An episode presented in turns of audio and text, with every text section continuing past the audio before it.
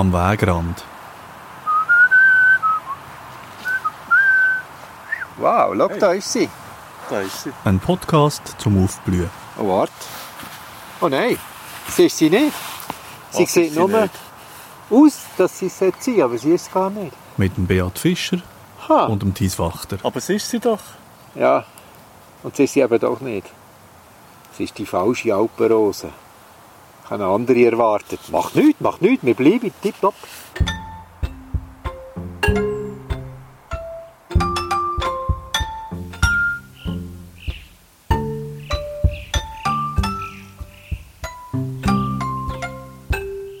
Alpenrosen, da kommen einem so Songs und so weiter in den Sinn, die wir jetzt nicht weiter wollen ausführen oder? Oder hast du Lust, hast du etwas vorbereitet? Sicher? Ja, ich meine, du willst ja ein Gedicht vortragen oder einen Song singen oder so. Weißt Nein, nichts Kulturelles. du? Nichts Kulturelles. Aber wenn man Alpenrosen hört, hört man ja vor allem einen Song, oder nicht? Nein, ich überhaupt nicht. Ich denke gerade an Pflanzen. Aha, nicht an Polo. Jetzt hast du mich ein verwirrt. Also wir sind an Alpenrosen hergelaufen. Das habe ich ja gewusst. Du die Alpenrosen zeigen. Ich habe nachher gesehen, schau, da hinten blüht sie. Wir sind hergelaufen. Und nachher sagst du, es ist die falsche. Ja, ich habe eine andere Art erwartet. Es gibt zwei Alpenrosenarten bei uns in der Schweiz. Und wir sind in einem Kauchgebiet. Und da habe ich jetzt echt erwartet, aha, Kauch, da müsste doch die bewimperte Alpenrose wachsen. Die bewimperte Alpenrose. Was hat das mit Kalk zu tun? Einfach, das ist die Art, die auf Kauch wächst. Und dann gibt es die zweite Art, die wir jetzt vor uns haben, die mehr saures Gestein bevorzugt. Die rostblättrige Alpenrose wächst jetzt also hier in einem Kauchgebiet. Jetzt wächst also die rostblättrige Alpenrose, ohne mit den Wimpern zu zucken, im Kalkgebiet. Ja, so kann man es sagen. Und es ist wunderbar. Er strahlt wieder über das ganze Gesicht. Was ist denn so wunderbar an dieser? Nein, mir gefällt es, dass jetzt mich getäuscht hat. Oder man muss immer gut schauen, bevor man es weiss. Lässt du dich gerne täuschen? Ich lasse mich gerne überraschen. Und wieso kommt dann die keibe rostblättrige Alpenrose, wo wir dann sicher noch hören, wieso dass sie so heißt? Wieso kommt denn die da in dem Kalkgebiet überhaupt vor? Also jetzt schaue ich rundum. Vor uns ist eine Weide. Ziemlich viel abgeweidet. Und da hinter uns, wir sind gerade in einem Fichtenwald. Und wir wissen ja eigentlich, dass die Nadeln von diesen Rotannen, wenn die runterfallen, zu einer Versauerung vom Boden führen. Also die führen zu sauren Verhältnissen. Und der, das ist natürlich entscheidend für das Wachstum der Pflanzen. Bodensituation. Und das ist in dem Fall hier sauer. Obwohl nebendran gerade Haufen Kalkzeiger an diesen Felsen wachsen. Ja, und die, die wir jetzt hier vor uns haben, die wächst sogar auf einem Kalkfelsen, oder? Ja. Und wegen diesen Tannen da kann die da wachsen. Ja, das ist sicher. Vielleicht ist da früher auch beweidet worden. Beweidung kann auch zu einer Versauerung führen.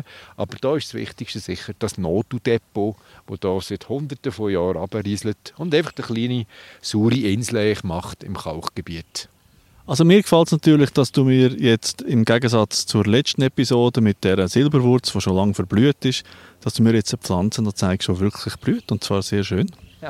Mir gefällt es natürlich auch. Die blüht auch relativ lang, was von im Mai an bis im August. Je nach Höhenstufe, jetzt sind wir hier in einer Zwergstrauchheide, also gerade in der subalpinen Stufe, also was sind wir, etwa 1700, 1800 Meter. Weiter oben ist die Waldgrenze. Da fühlt sie sich wirklich wohl und da macht sie die grossen Bestände. Da in Abwechslung mit eben den bewimperten Alpenrosen.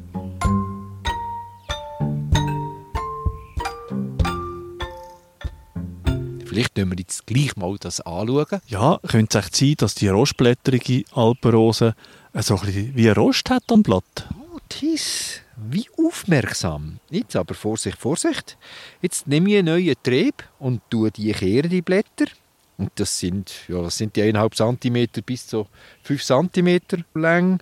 Richtig lederig, lanzettlich, wenn du sie anschaust. Aber die neuen Blätter, die frischen, die so hellgrün sind, sind auf der Unterseite so gelblich punktiert. Oder gelblich einfach, gelblich-grün, siehst du? Und erst die alten haben die Rostfärbung, die eben namensgebend sind. Ja, jetzt hast du mich gerade auch ein bisschen überraschen, gell, mit dem. Ja. Ich lasse mich eben auch noch gerne überraschen. das ist immer wieder eine Überraschung mit dir, Thies. So, und der Unterschied zu den Bewimperten wäre jetzt einfach, Dass die Bewimperte so wie Wimperli an den Blättern hat. ja, die Frage ist immer wo, aber du weisst es ja sehr gut. Und zwar an den älteren Blättern. Nein, auch an die Jüngeren. Kann auch sein. Also gut. Aber das sehen wir jetzt nicht. Und dann gibt es übrigens noch den Hybrid. Also einen, der beide Merkmale teilt. Die kreuzen sich. Die kreuzen sich, ja. Also, wieso gibt es denn nicht nur den Hybrid Ja, weil sich einfach die Stammform schon besser kann durchsetzen kann.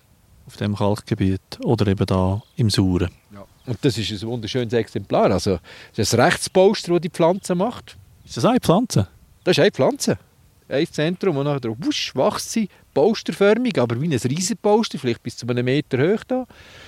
Und hat ein eigenes Mikroklima, aber wenn du reinschaust, ist eigentlich alles nur Äste und keine Blätter. Und Blätter sind nur auf der obersten Schicht. Also dort, wo es eben etwas bringt, dort kann man Photosynthese machen. Das Polster, das erinnert mich so ein bisschen an die letzte Episode, an Silberwurz. Einfach äh, 500 Meter weiter oben. Ja, und einfach in einer anderen Dimension. Oben haben wir den Zwergwuchs gehabt und jetzt dürfen die Pflanzen ein bisschen grösser werden.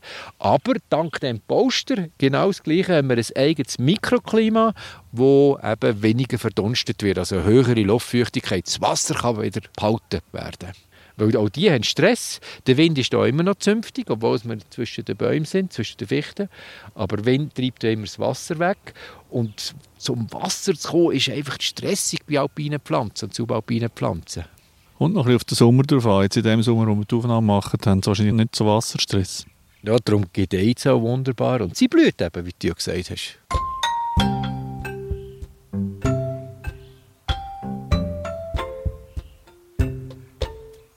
Und jetzt willst du sicher etwas zu dieser Blüte sagen. Oh ja.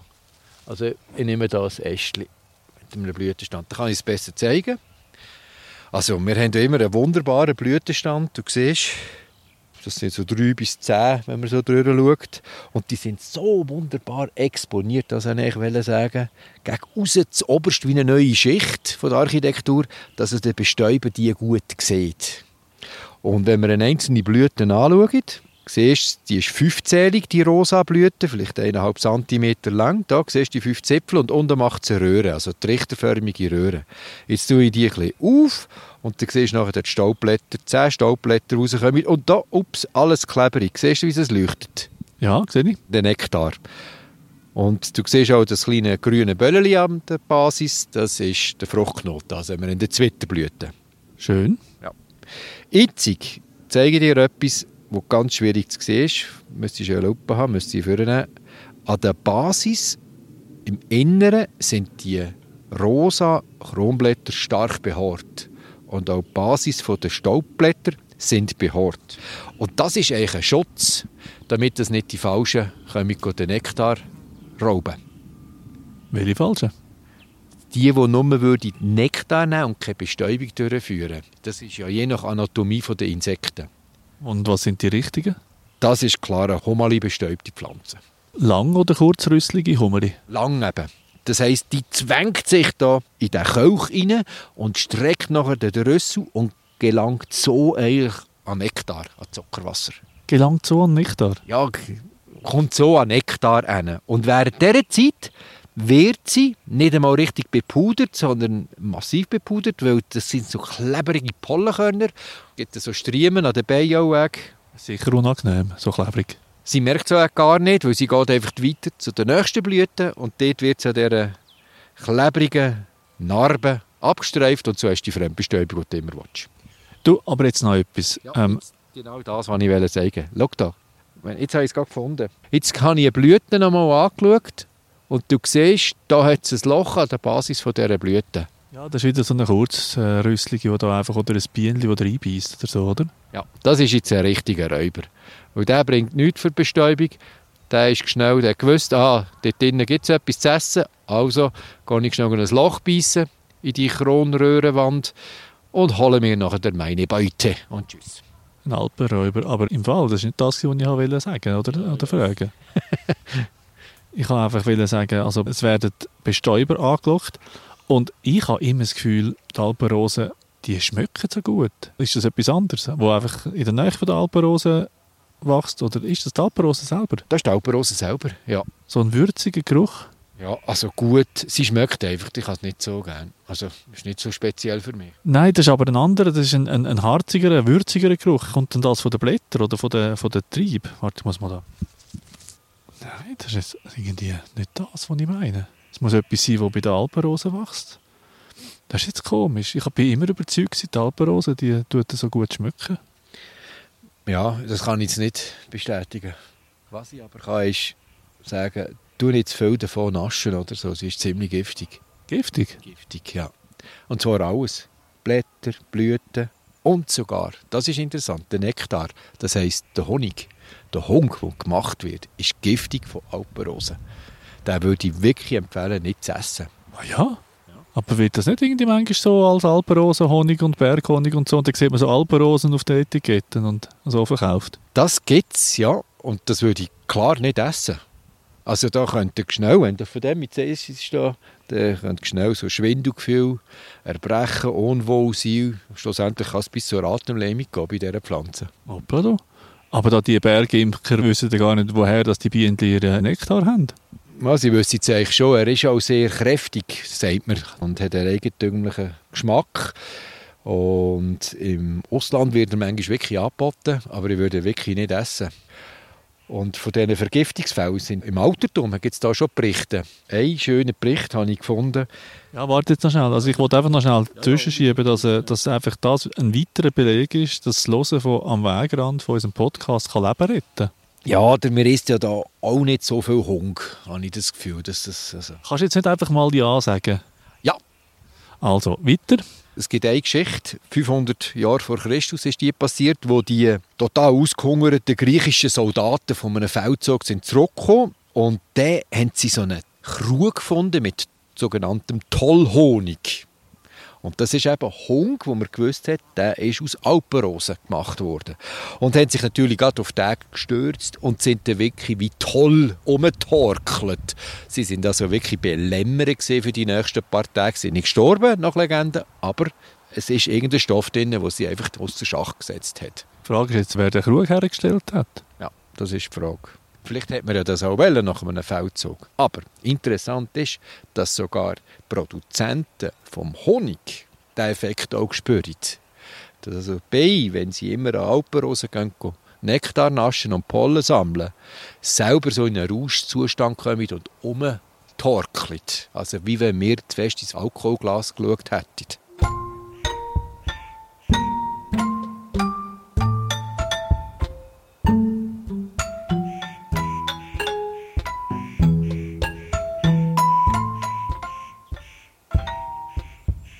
Wieso leitet man dann Alpenrosen ins Heu? Das weiß ich gar nicht, dass man das macht. Ja, weil der Polo Hofer singt ja die Alpenrosen, die neben uns im Heu gelegen sind, oder irgend so etwas, oder? Das weiß ich jetzt also nicht, wieso man das macht. Ja, das lassen wir jetzt einfach mal stehen. Also ich finde auch noch gut, dass du nicht auf jede Frage eine Antwort weißt. Ja, wieso soll ich? Ja, das geht nicht. Aber eigentlich ist noch spannend, die Systematik kommt man drin, die haben wir gar nicht erwähnt. Die Systematik ist langweilig. Das ist der Hammer bei der. Ja, Systematik das ist schon ein Wort, das so, wo, wo so trocken, staubtrocken tönt. Also gut, Verwandtschaftsverhältnis. Ist gut? Das tönt jetzt auch nicht unbedingt attraktiver. Was ist, ja, komm also, dann sag, sag was ist spannend? Also Rhododendron ferruginum, der Name, latinisch. Rhododendron?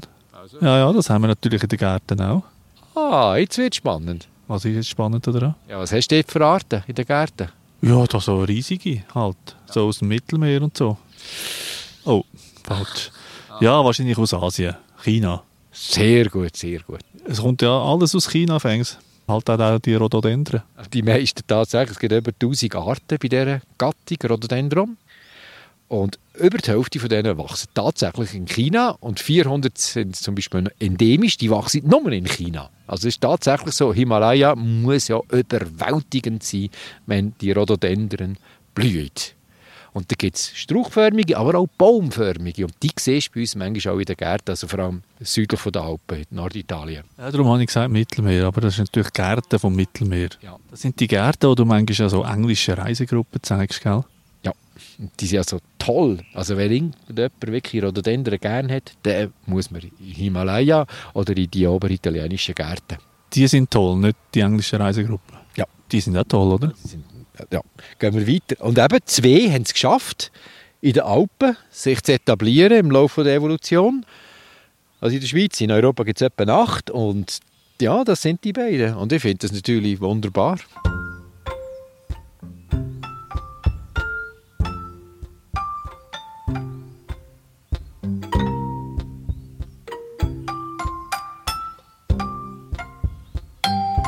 Wichtig ist, es ist überhaupt keine Rose. Die Art gehört überhaupt nicht zu den Rosen. Es ist ein Heidegewächs. Auf Deutsch, Erika C. Wie heisst sie in Deutsch? Du kommst mir manchmal ein bisschen vor wie ein katholischer Priester. Die können manchmal auch nicht mehr Deutsch, nur noch Latinisch. Also, es gehört zu den Heidekrautgewächsen. Überhaupt nicht mit Rosen, aber weil es so schön rosa blüht. Und in den Alpen hat man Alten gesagt, das sind Alpenrosen. Manchmal hört man so ein bisschen Kuhglocken im Hintergrund und die wachsen ja ganz nah bei den, bei den Alpweiden. Ist denn das auch für die Kühe in dem Fall gefährlich, wenn sie da davon naschen? Ja, es ist gefährlich. Jetzt nicht. Jetzt haben Kühe sehr viele Alternativen. Ich rede jetzt von allgemein Wiederkäuer. Kühe kommen nicht so in Versuchung. Aber jetzt haben wir hier eine Schneedecke und das Einzige, was rausschaut, sind die Alpenrosen. Und das kann ein Problem sein. Also du stellst dir jetzt das vor, nicht, dass man das Gefühl hat, es ist jetzt da eine Ja, ich Schneedecke. stelle mir das vor. Ja. Jetzt kommt Winter und das ist die einzige Pflanze, die rausschaut, die grün ist und man irgendwie etwas kann naschen kann. Also der Schneehas wird kein Problem haben, das Alpenschneehuhn auch nicht. Die, Warum? die sind angepasst auf solche Nahrung. Aber Wiederkäuer haben ein Problem. Also wenn irgendwelche Schafe da wären. Das heisst, wenn wir einen verfrühten Winter haben, also wir haben die Schafe noch oben und geissen, also in den Alpen, und nachher ist eben Schneedecke, alles Fressbare zu, außer die Alpenrose, weil sie so ein schönes Poster macht und drüber schaut. Und dann kann es Vergiftungserscheinungen geben. Rehe, Hirsche, Gämse. Ja, wenn sie zu viel essen, auch ein Problem. Hm. Das Problem für die Alpenrose ist eigentlich auch der Klimawandel, weil sie braucht im Winter eine schützende Schneeschicht, die isoliert. Und wenn die fehlt, hat sie Stress und vertrocknet. Ah nein. Ja, dann müssen wir schauen, dass das nicht passiert. Oder du gehst im Winter zuschaufeln. Mit was? Schaufeln? Nein, das Material. Schnee. Wenn es keinen hat. Kannst du noch etwas Gescheiteres sagen zum Schluss? du hast ja sicher noch ein bekanntes Detail. Nein, nein. Das war die Linie, die der als erste beschrieben hat. Rosenbaum. Rosenbaum. Rosenbaum. Ist der Linie so klein gewesen? Es gibt ja noch andere Rhododendron-Arten, wie ich gesagt habe. Ah, nicht die Alpenrose. Hat Rosenbaum geheißen. Die hat er auch beschrieben. Also, jetzt fängt es wieder an winden wie verrückt und ich muss jetzt noch so ein bisschen da in der Gegend rumschmücken. Und was machst du?